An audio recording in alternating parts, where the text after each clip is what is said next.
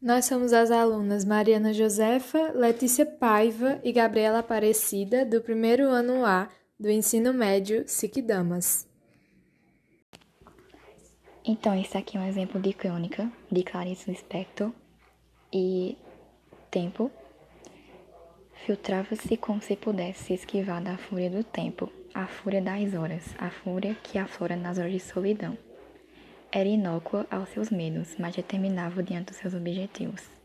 Costumava caminhar e, às vezes, percebendo ou não, deixava restos do que ficou e do que sonhava para trás. Pensava inerte, e se eu voltar, voltaria se pudesse, voltaria se quisesse, podia e vez ou outra queria. Mas o que ganharia? Não se constrói castelos com pedaços do que ficou, do que se jogou justamente por julgar, no momento de inspiração, um peso morto. Mas o medo do fim teve fim. Findou-se numa tarde em que o sol se apagou. No lapso faltou-lhe ar, estranhamente não um sorriso. O mundo veio abaixo, mas ela não. Nem ela, nem sua pele, nem seus objetivos. O mundo em pó e ela só, mas não, mas tão só. Olhou ao redor, figuras emergindo das cinzas escuras. Viu-se naqueles rostos, naqueles olhos confiantes, naquele sorriso de alívio. Pela primeira vez não se sentiu ameaçada. A ameaça e o tempo não mais andavam de mãos dadas. Desatada, ela conseguiu, enfim, encarar o futuro. Naquele dia fez as pazes com o tempo. Então, quando fala, a fúria que aflora nas horas de solidão, era inócua aos seus medos, inócua porque não causava nenhum dano, mas que determinava diante dos seus objetivos. Então, que ela costumava caminhar e, às vezes, percebendo ou não, deixava o resto do que ficou e do que sonhava para trás.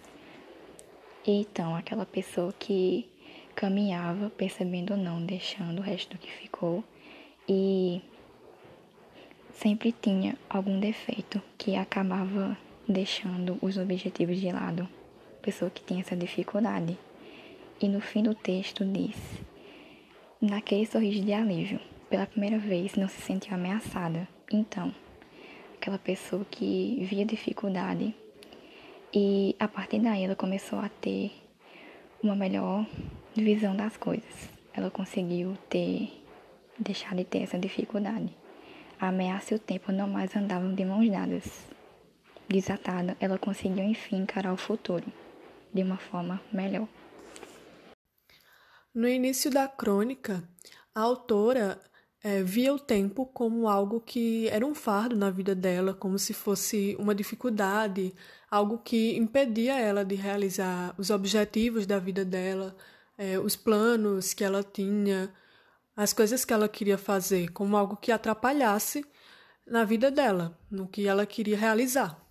Mas depois ela acabou percebendo que o tempo não era algo que iria atrapalhar a vida dela, que iria dificultar, prejudicar ela.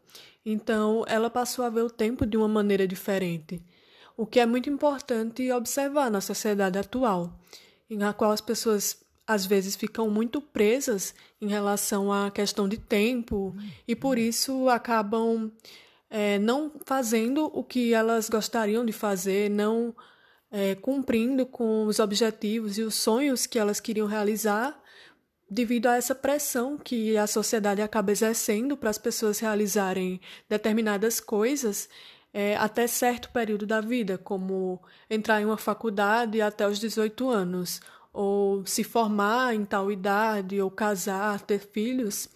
Então, é muito importante observar esse texto, analisar o texto e perceber que realmente o tempo não é algo que define tudo na nossa vida. É algo importante, algo que nos auxilia, mas não é algo definitivo, algo que irá mudar os nossos planos e que irá impedir a gente de realizar o que a gente quer. Então, como podemos observar nessa crônica de Clarice Lispector, nós podemos fazer uma análise também dos elementos dessa crônica. O narrador vai ser um narrador onisciente. Por quê? Porque ele não participa da história, mas ele é capaz de, digamos assim, entrar dentro da cabeça da personagem principal, né? E perceber e relatar seus pensamentos e seu íntimo, seu mental, digamos assim. A personagem, ela é uma mulher, mas essa mulher em momento algum recebe nome ou qualquer caracterização. O espaço, ele é psicológico e o tempo também é psicológico, já que são espécies de flashbacks ou memórias que essa mulher tem e que ela vai relatar numa ordem é, de tempo espaçada em que a gente não tem a delimitação de um tempo, de um local exato onde essas memórias, esses flashbacks, eles se passaram. Então a gente pode definir sim espaço e tempo como sendo psicológicos.